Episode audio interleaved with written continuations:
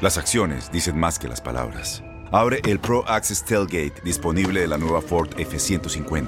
Sí, una puerta oscilatoria de fácil acceso para convertir su cama en tu nuevo taller. Conecta tus herramientas al Pro Power Onboard disponible. Ya sea que necesites soldar o cortar madera, con la F-150 puedes. Fuerza así de inteligente solo puede ser F-150. Construida con orgullo Ford. Pro Access Tailgate disponible en la primavera de 2024. Bienvenidos al podcast de Buenos Días América, la revista radial más completa para los hispanos. Política, salud, economía, tendencia y deporte son algunos de nuestros temas. Bienvenidos.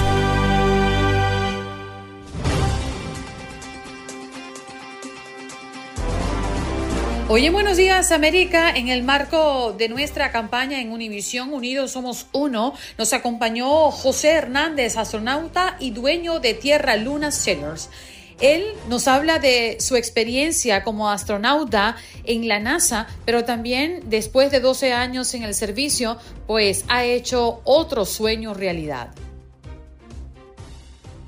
Joseph Maluf, abogado, nos habla si estamos más cerca de un cierre de gobierno o si estamos más cerca de evitarlo.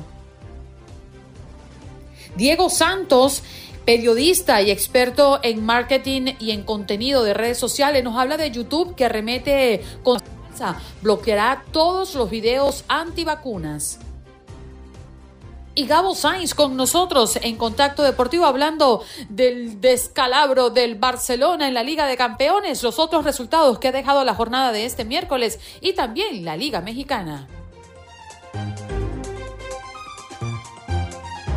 Y qué maravilla tener a nuestro próximo invitado acá en el show porque vamos a hablar en el marco de esta campaña que sostiene Univisión Unidos Somos Uno, de esas historias que nos inspiran, nos inspiran. Él es José Hernández, astronauta y dueño de Tierra Luna Cellars. ¿Cómo estás, José? Gracias por estar con nosotros.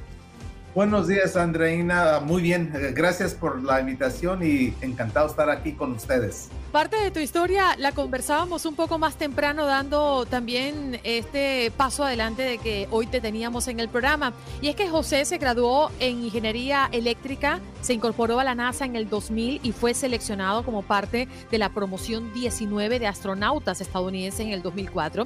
Y para el 2009, José asignado a la misión STS 128 del transbordador espacial Discovery como ingeniero de vuelo, hizo realidad su principal sueño de alcanzar las estrellas lanzándose al espacio en una misión de 14 días a la Estación Espacial Internacional. Pero tú, José, te retiraste de la NASA tras 12 años de servicio y allí comenzó otro sueño. Háblanos de ello. Así es, Andreina. Ah, completé yo lo que digo, el círculo de la vida, porque yo inicié en las cosechas, ah, siguiendo las cosechas en California con mis padres recolectando fruta y verduras sábados y, domingos, siete días a la semana en el verano. Y, ah, y, ah, nació el sueño de querer ser astronauta, lo logré y después de que jubilaron los transbordadores, decidí regresar con mi familia desde Houston a California para que mis hijos crecieran con sus abuelos y entonces uh, decidí comprar un pequeño viñedo cual eh, mi papá y yo trabajamos. Me, él me está enseñando a administrar un viñedo. Yo sé piscar uvas, pero administrar un viñedo no. Y entonces él me ha ayudado. Entonces, en todos sus 84 años, el Señor está muy fuerte, mi papá, y estamos trabajando el viñedo. Y el siguiente reto fue a, elaborar mi propio vino, línea de vinos que se llama Tierra Luna Cellars cual entonces ah, lo estamos haciendo ahora. Estoy muy contento porque ha tenido uh, muy, muy bonita recepción del público y, uh, y, y, lo han comprado bastante y los comentarios son muy bonitos de que sí les gusta eh, eh, eh, esos vinos. José, muy buenos días. ¿Sabe que son cientos de millones de personas en el mundo entero, por no decir que miles, los que trabajan la tierra, los que, los que se esfuerzan por poner en nuestras mesas lo que comemos y lo que tomamos, lo que bebemos. Pero pocos, muy pocos los que han tenido la oportunidad de ver esa tierra desde lo alto, desde el espacio. Y yo no me atrevería a decir que hay más de uno que viendo la tierra desde el espacio, regresó a esta tierra para sembrarla, para trabajarla. ¿Qué se siente? No, es algo muy bonito, Juan Carlos, en el aspecto de que estás correcto, menos de 600 personas han tenido el privilegio de ver nuestro planeta por afuera, una perspectiva muy única. Y efectivamente cuando uno está viendo, uh, yo te digo que, que a mí me, me, pasaron dos cosas uh, de, que, dos momentos de reflexión muy fuertes que, que, se me quedaron en mí. El primero fue que cuando vi la Tierra uh, desde el exterior, y uh, estábamos volando sobre Norteamérica, podía ver Canadá, Estados Unidos y México. Y lo que se me hizo tan bello es que no podía distinguir la, dónde terminaba Canadá e iniciaba Estados Unidos, dónde terminaba Estados Unidos e iniciaba México. Y dije, wow, tuve que salir fuera de este mundo para, para realizar que las fronteras es un concepto creado por el humano, designado para separarnos. Y qué triste, porque desde mi perspectiva acá arriba, somos solo uno allí abajo.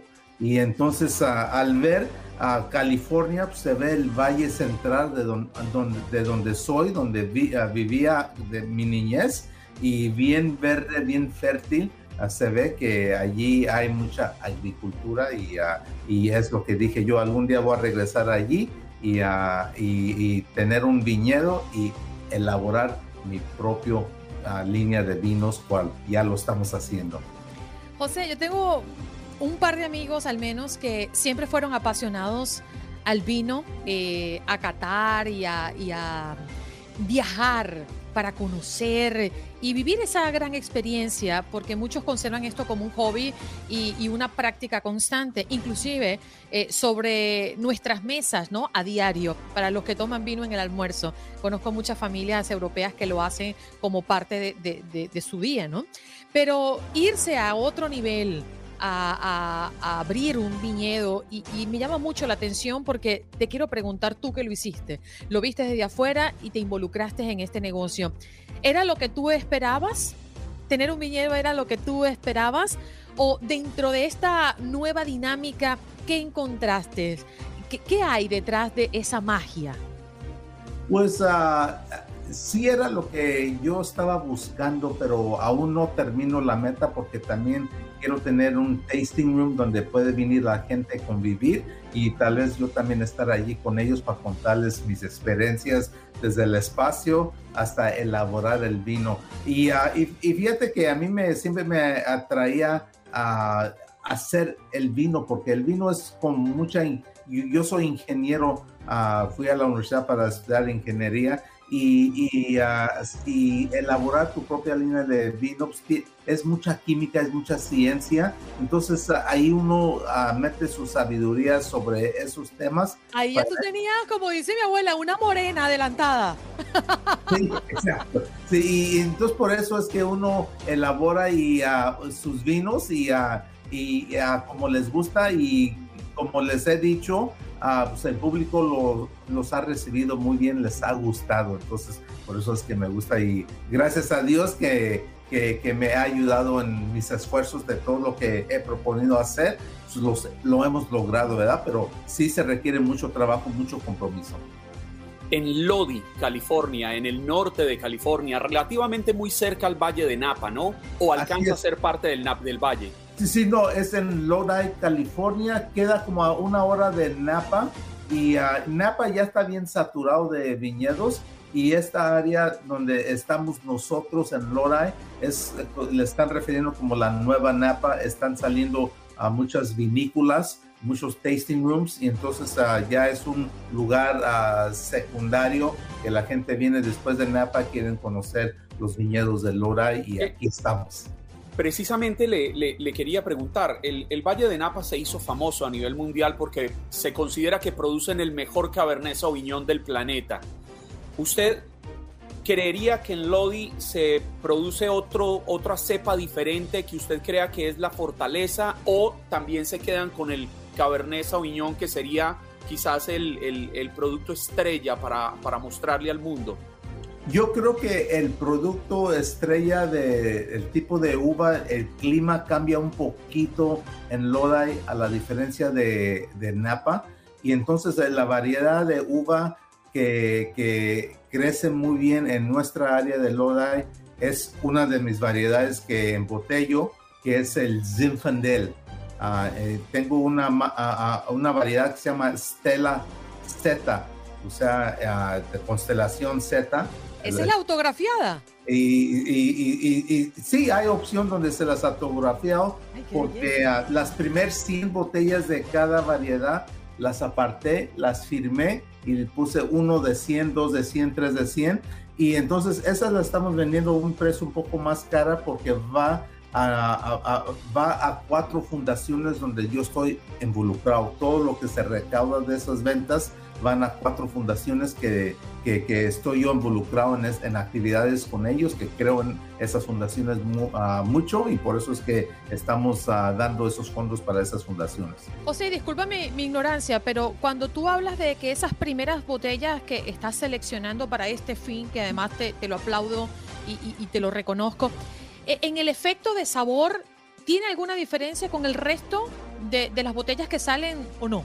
No, no, porque es, es el mismo ah, contenedor donde están saliendo, se están embotellando, pero son las primeras 100 botellas que se han elaborado en la vida corta de mi marca Tierra Luna Sellers y de cada, de cada variedad. Entonces, es, es ah, la única vez que uno puede decir que son las primeras 100 botellas de la empresa. Entonces, creo que firmadas y con su número pues estas yo digo que no se abren y no se toman, más bien se conservan ah, como colección, ¿no? Eso le iba a decir, ¿quién va a querer abrir esa botella y tomársela? Eso es un tesoro. Sí, es para sus colecciones ah, de sus vinos, para tenerla allí y tener mi, firma, el, el número de mi misión es STS 128 y luego una de 100, dos de 100 y nomás son 100 de cada variedad y entonces por eso es que son muy especiales. Wow, y, yo, estoy aquí encantada. No sé si José se puede quedar un poquito más. Precisamente le iba a preguntar si se podía quedar unos minutitos en el corte de comerciales aquí compartiendo con nuestros seguidores en el Facebook Live. Sí, claro, se va a quedar con nosotros. Sí, señor. Sí, sí, Juan Carlos y Adriana, con mucho gusto. Gracias. Él es José Hernández, astronauta y dueño de Tierra Luna Sellers, que ha venido a contarnos su historia. Qué bonito, como parte de esta campaña maravillosa de Univisión en medio de este mes de la herencia hispana. Unidos somos uno. Pausa, regresamos. Esto es Buenos Días América, de costa a costa. Vámonos de inmediato con nuestro próximo invitado. Ya está con nosotros. Qué lujo que lo podamos tener esta mañana en Buenos Días América. Él es Joseph Malbus, abogado experto en leyes acá en los Estados Unidos. ¿Cómo está, abogado? Muchas gracias por estar acá. Gracias a ustedes. Estamos muy bien desde Washington tratando de entender nuestro gobierno. Ay, ay, ay, yo quiero que usted... O, desgobierno, yo. Completamente un desgobierno, Juan Carlos.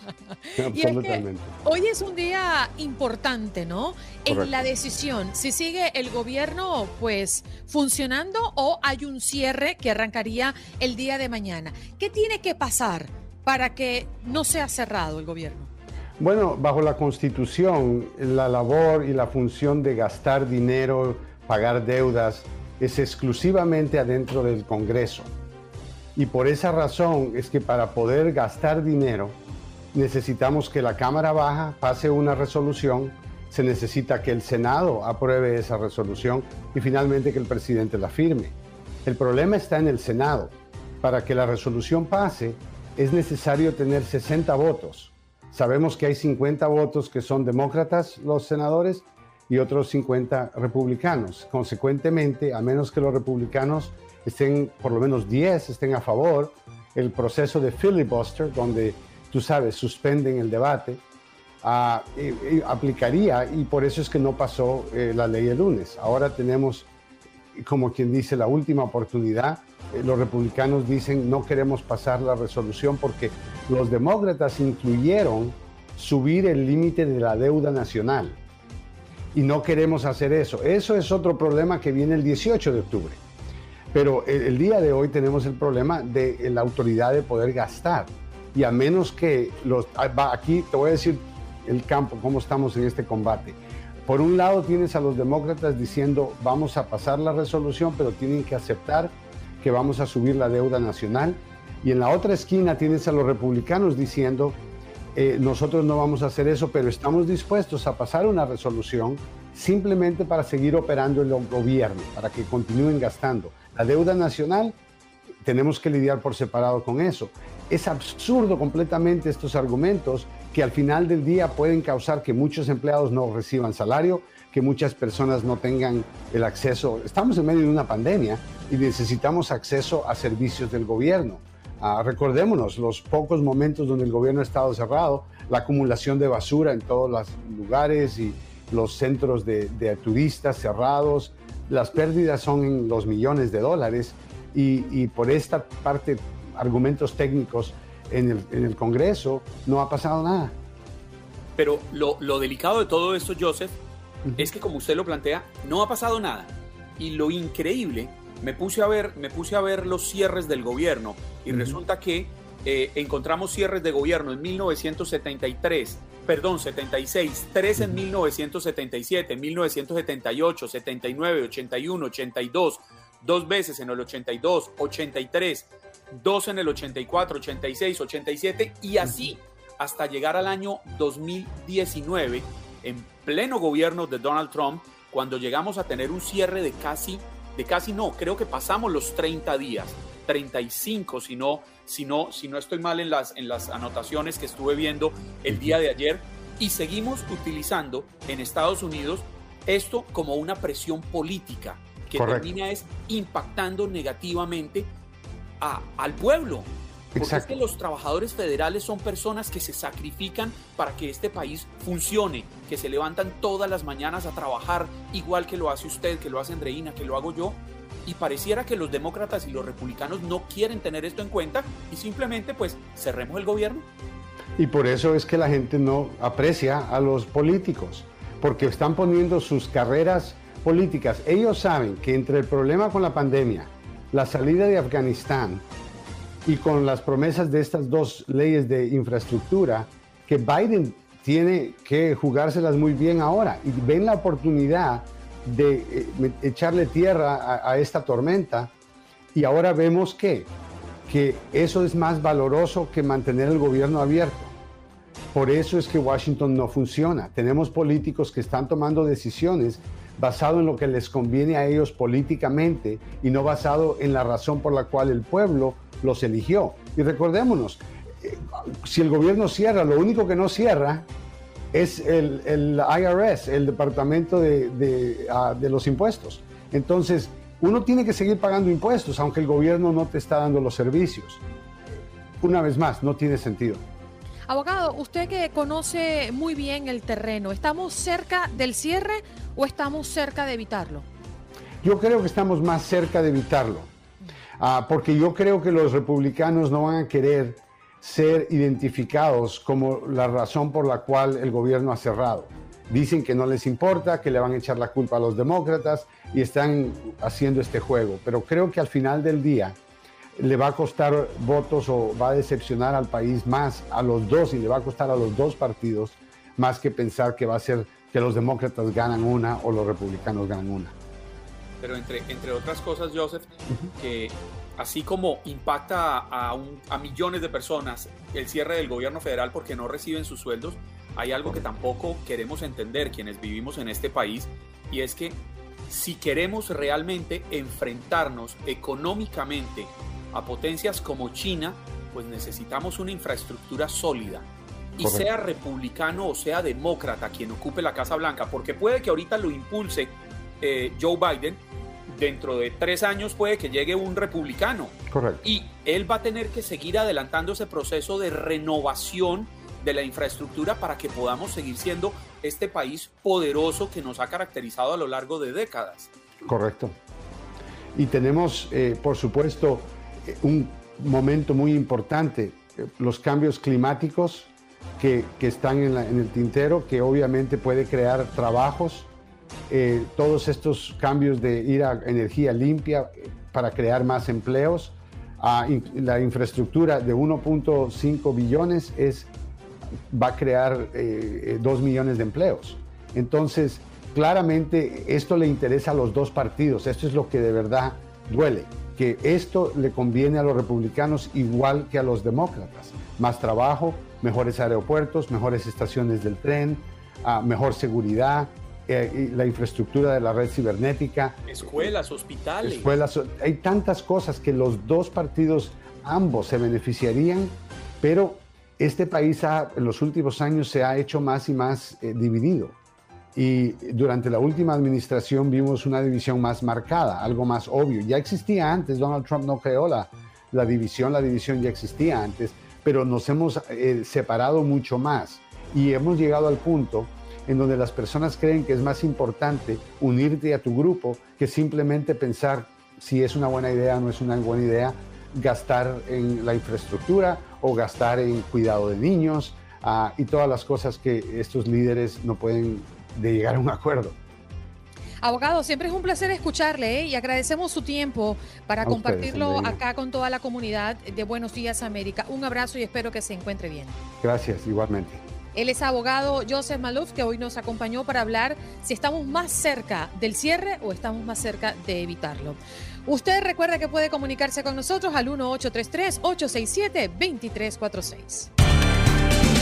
Estás escuchando el podcast de Buenos Días América, la revista radial más completa para los hispanos. Escúchanos en las diferentes plataformas: Euforia, Spotify, TuneIn y iHeartRadio.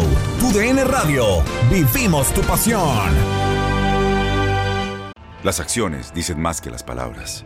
Abre el Pro Access Tailgate disponible de la nueva Ford F150. Sí una puerta oscilatoria de fácil acceso, para convertir su cama en tu nuevo taller.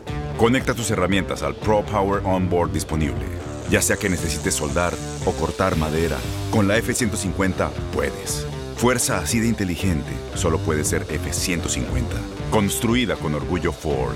Pro Access Tailgate disponible en la primavera de 2024.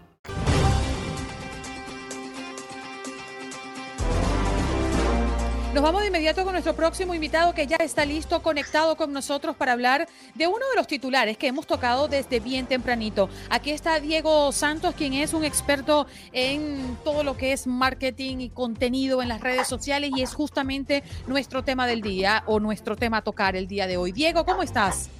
Hola Andreina, hola Juan Carlos, ¿cómo están? Muchas gracias por tenerme aquí y disculpas la presencia que tengo que acabo de venir de correr, no te pero no me dio tiempo a bañarme y a sentarme, entonces disculpa con la audiencia de ustedes. A mí me encantaría estar en tu lugar, venir de, de hacer ejercicio y sentarme aquí a hacer el show, pero me levanto muy temprano.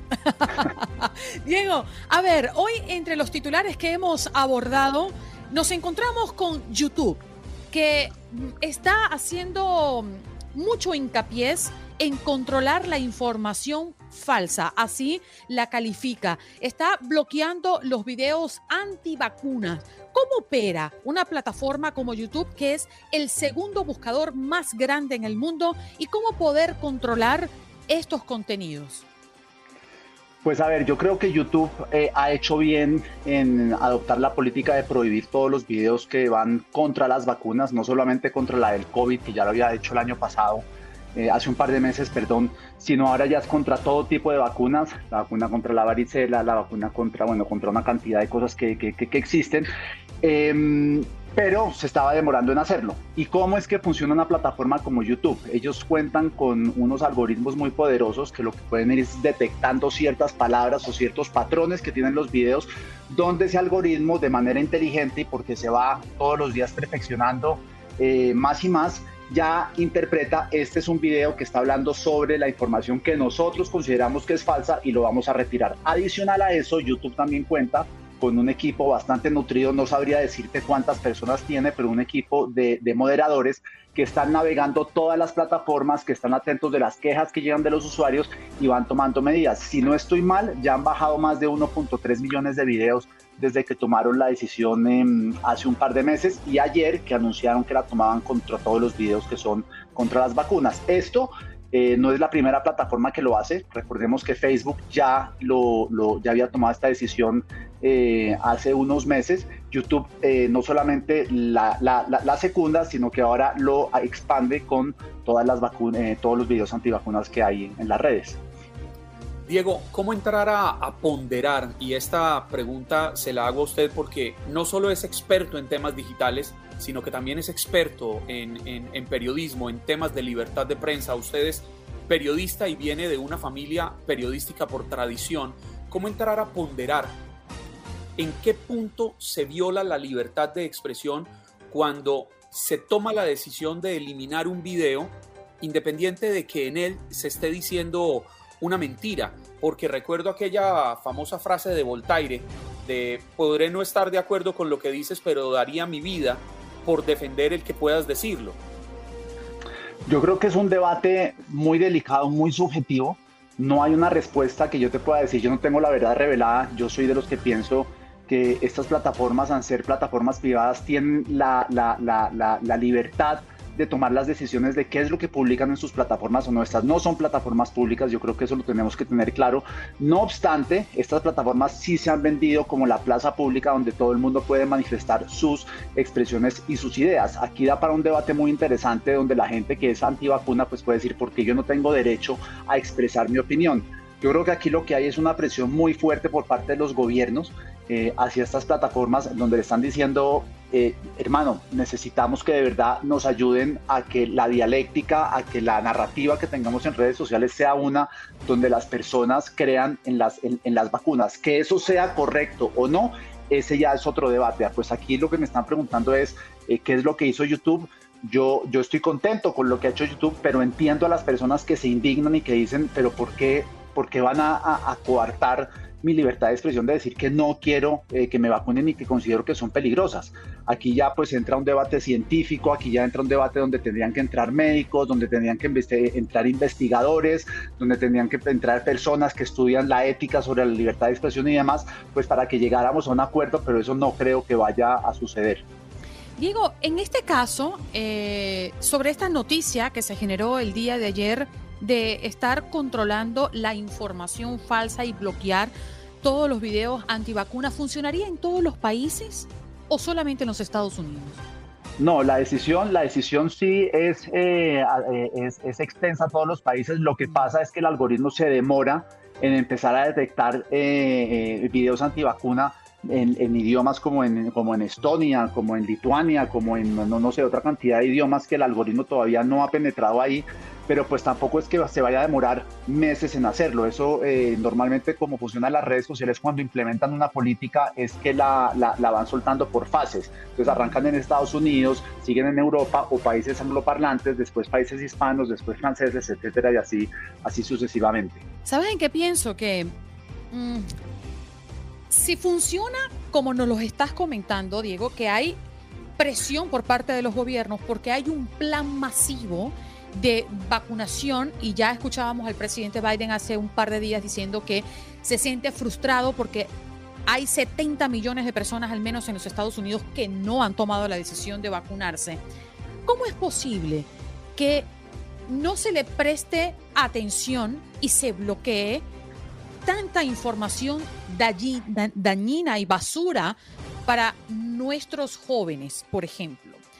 la venta de drogas, eh, eh, el material obsceno. Es decir, si tenemos la capacidad de regular y bloquear esto, que además es bastante complejo hablando de algoritmos, para poder descubrir lo que se está hablando y cuál es el contenido que ofrecen estos canales en YouTube, ¿por qué no se toman medidas drásticas sobre temas tan puntuales y tan peligrosos? Porque yo creo que terminaríamos viviendo en regímenes democráticos autocráticos donde quién es el que decide qué es lo que está bien y qué es lo que está mal. Eh, esto por ser un tema de salud pública, llevamos encerrados un año y medio, se han perdido muchas vías, pues yo creo que cuando hay presión del gobierno, las redes sociales entienden y dicen, bueno, aquí podemos colaborar, pero en temas como por ejemplo la pornografía, en temas como, eh, eh, como la política, es, una situación muy delicada. De hecho, pues en algunos estados de Estados Unidos ya están adelantando em, legislación que le prohíbe a las redes sociales em, eliminar cuentas de perfiles de las extremas. Eh, creo que eso fue en Texas, donde, donde a Twitter y a Facebook ya le van a prohibir que si, si, si a, que a un republicano del ala de Trump le bajen su cuenta de redes sociales, por ejemplo. Eh, eso es un debate que se viene muy interesante. Yo les recomiendo, eh, hace esta semana en la última edición de la revista The Atlantic, Eric Schmidt, que era el, el, el ex gerente general de, de Google, él le da una entrevista a la revista sobre, sobre la inteligencia artificial. Y ahí lo que cuenta es, por ejemplo, los algoritmos no son perfectos, los algoritmos todavía cometen errores, por ejemplo, en temas raciales, eh, están aprendiendo, pero lo más preocupante de lo que dice Schmidt es el, nivel de desinformación que se viene en, en, en, digital, es algo que no nos alcanzamos ni a imaginar. Entonces ese va a ser el gran reto de ustedes, los medios de comunicación, el gran reto de nosotros como usuarios, el de las redes sociales, el de los gobiernos. Eso va a estar candela de los padres. en los próximos años. De todos, sí. Óigame, Diego, hay, hay cifras que yo no alcanzo a dimensionar y que encontré precisamente tratando de entender cómo va a ser Google, eh, Google y YouTube para regular este tema de los, de los videos. Y es que encontraba que en YouTube se sube más o menos 5 mil millones de videos en un solo día. Cada minuto se estarían subiendo 400 horas de video a YouTube y en el planeta consumimos mil millones de horas de video al día solamente en esta plataforma. Y ahí es donde me termino yo preguntando, ¿tiene la capacidad YouTube y esa inteligencia artificial de la que nos han hablado para entrar a regular ese nivel tan masivo de, videos?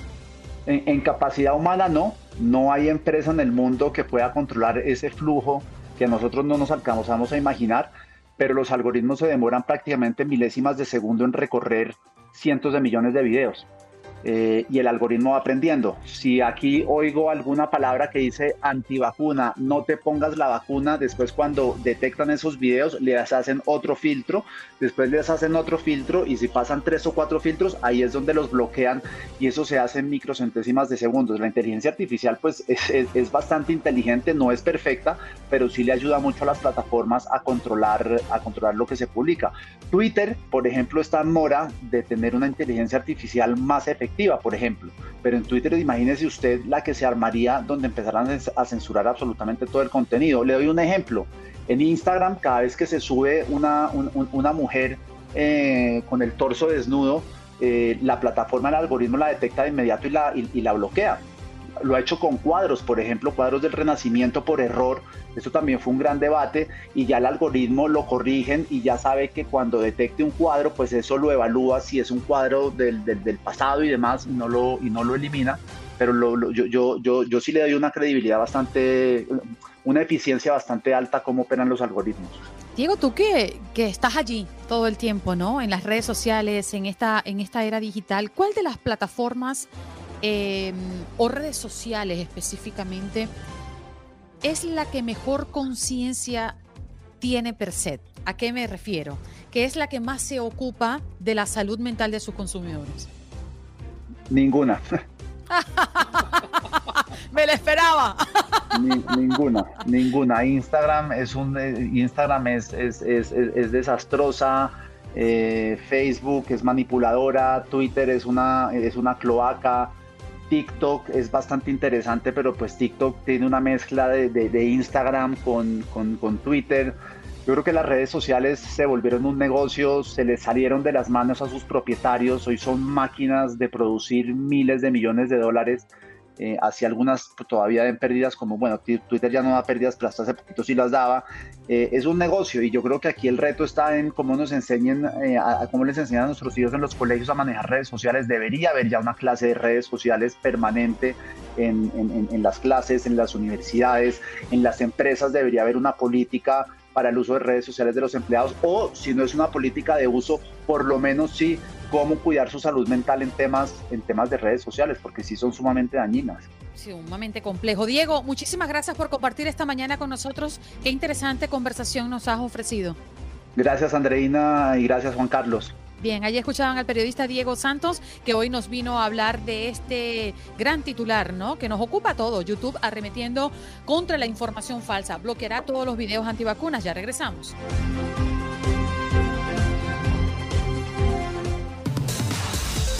Como dicen los grandes, la liga se gana partido a partido. Partido a partido. En Buenos Días América, Contacto Deportivo.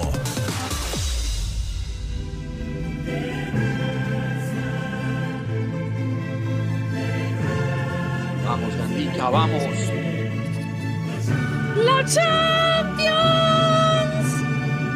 Gabo Sainz apenas se muerde los labios, aprieta la boca, frunce el ceño y se prepara para escucharla a ella, la voz oficial de la Champions League en español.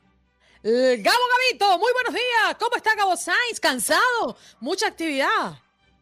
Hola Andreina, ¿cómo estás? Qué gusto saludarte, Juan Carlos. No, para nada, con las pilas puestas, ya bien y todo. Así debe ser. Buen día a todos, buen día América. Oye, ahorita que estaba viendo que tenían a, a José, qué tipo, eh? Me tocó entrevistarlo en algún momento para platicar sobre su historia eh, en la NASA. Eh, todas las veces que lo rechazaron, que fue rechazado y que prácticamente insistía, insistía, insistía y pudo conseguir lo que quería.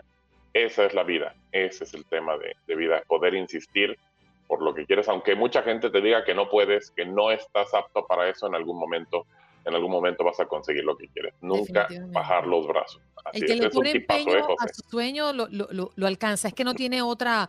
A veces claro. tarda mucho, a veces tarda poco, pero si tú Normal. estás enfocado y eres disciplinado, yo creo que esas son fórmulas eh, infalibles. A ver, Gabo, eh, ¿qué pasó con el Barcelona? Háblame tú. Pues el Barcelona es, es un chiste. Ay, no, Gabo, tampoco así. ¿Un chiste? Es un chiste, sí. Ajá. Sí, claro, es un chiste. Es una vergüenza. Eh, nunca pensamos que iba a estar así. Segundo partido consecutivo perdiendo eh, por 3 a 0. Eh, que vaya, el anterior contra el Bayern Múnich en casa pudo haber perdido por 5 o 6 goles. Em, se hablaba incluso antes del partido de que podía irse Kuman, pasara lo que pasara. Después del juego eh, baja a la porta, habla con los jugadores, habla con el cuerpo técnico, les dice que no va a tomar una decisión así en caliente, como estaba la, el tema, que va a esperar a, a, evaluar lo que pasa con, con Barcelona y que después va a tomar la decisión. Perder tres. Vaya, yo pensé, y, y creo tampoco soy este, adivino ni, ni presagio lo que va a suceder ni nada, pero lo platicábamos junto con varios compañeros ahí en redacción y demás, y sentíamos, y más porque Benfica era un equipo que ingresó a la UEFA Champions League de buena manera, lo hizo jugando bien. Eh, pensábamos que le podía ganar Benfica a Barcelona en casa, pero no humillarlo. O sea, una cosa es ganarle y la otra cosa es humillarlo. Segundo partido consecutivo también que no hace un solo remate a gol el Barcelona. Eso también es muy importante. Sale Piqué, lo saca Kuman. No hay buena relación, no hay una situación agradable en el conjunto del Barcelona y eso lo único que te da a pensar es que, bueno, este equipo no va a ningún lado, vamos a ver qué decide la porta. Eh, se habla de Roberto Martínez, técnico de Bélgica, yo no sé si él vaya a dejar a, a una selección que está manteniendo un nivel importante y que puede llegar al Mundial de Qatar, como Roberto Martínez, o eh, también se habla de Xavi Hernández. Entonces, pues bueno, vamos a ver, vamos a ver. La verdad es que luce complicado el panorama del Barcelona, que con lo de Xavi sí es también iniciar de cero, a lo mejor le puede ir bien, le puede ir mal, pero pues es un técnico de casa, un técnico que quieren y que pues bueno, puede ser eh, más o menos encaminado al rumbo que quiere el conjunto blaugrana. Así que pues bueno, la verdad es que una lástima, es una lágrima, el Barcelona no es el Barcelona que conocimos y pues bueno, así de repente pasa con equipos grandes que encuentran malas rachas. En el otro partido de ese mismo grupo, el Bayern Múnich nos demuestra que sigue siendo candidato a llevarse eh, la copa. Sí, es el Dinamo de Kiev, pero tienes que ganarles por goleada y le gana por 5 a 0 o sea, sin ningún problema le gana el conjunto del Dinamo de Kiev, eso en el grupo E. En el grupo F, que fue el que tuvimos a través de tu DN Radio, Atalanta le gana 1 por 0 al John Boys. Y en el partido del United contra el Villarreal, en el cual estuvimos su, su servidor Gabriel Sainz, eh, iba 1 por 0 ganando el Villarreal al minuto 53. Eh, en el Teatro de los Sueños parecía que iba a ser victoria del conjunto español. Empata el Manchester United con un golazo de Telles, de, de volea la prende para ponerla esquinada al arquero Rulli. Y llegó el minuto 90, agregaron 5. Cristiano Ronaldo prácticamente no, no había aparecido, pero es el, es el señor Champions, Cristiano Ronaldo. Es el señor Champions. Y terminó apareciendo al minuto 95. O sea, al 95. Impresionante. Al 95, una pelota por la izquierda, mete en el centro, Cristiano remata de cabeza, Lingard se la regresa, remata Cristiano y mete el gol. haz de cuenta que estuviera escrito como si fuera un guion de Hollywood, así. Así fue el final en el Teatro de los Sueños. El estadio estaba a reventar, estaba gritando por la figura que es Cristiano Ronaldo y le dio la victoria, sus primeros tres puntos para el United y los consigue en casa, eso en el grupo F. Grupo G empatan Wolfsburgo y Sevilla a uno, Salzburgo le gana 2 por 1 a Lille, en el grupo H, Zenit 4 por 0 al Malmo y la Juventus le gana 1 por 0 a un Chelsea mermado que llegaba con muchas lesiones, con muchos problemas y pues bueno, termina ganándole el conjunto del Chelsea. Eso pasó en la UEFA Champions League, pero lo más importante y la nota, obviamente, la da Cristiano Ronaldo con su gol en el último minuto prácticamente. Bueno, y estaremos hablando de la Liga Mexicana que también tuvo resultados en la jornada de este miércoles en nuestro próximo contacto deportivo y también lo que se viene para la Europa League, ¿no? La actividad no para en la UEFA. correcto, eh, venimos con los partidos más importantes, los que tenemos a través de tu DN Radio, el partido, los partidos de ayer de la Liga Mexicana y ojo con la gente de Chivas, porque bueno, le pidieron a Marcelo Michele Año, se supone cinco puntos pues bueno, ya nada más puede hacer cuatro en esta jornada. Bueno, no sé qué comen que adivinan los oyentes. Gaspar dice, eh, la bestia volvió a anotar y Andreina gozó porque se quitó la camisa. Sí, usted tiene toda la razón.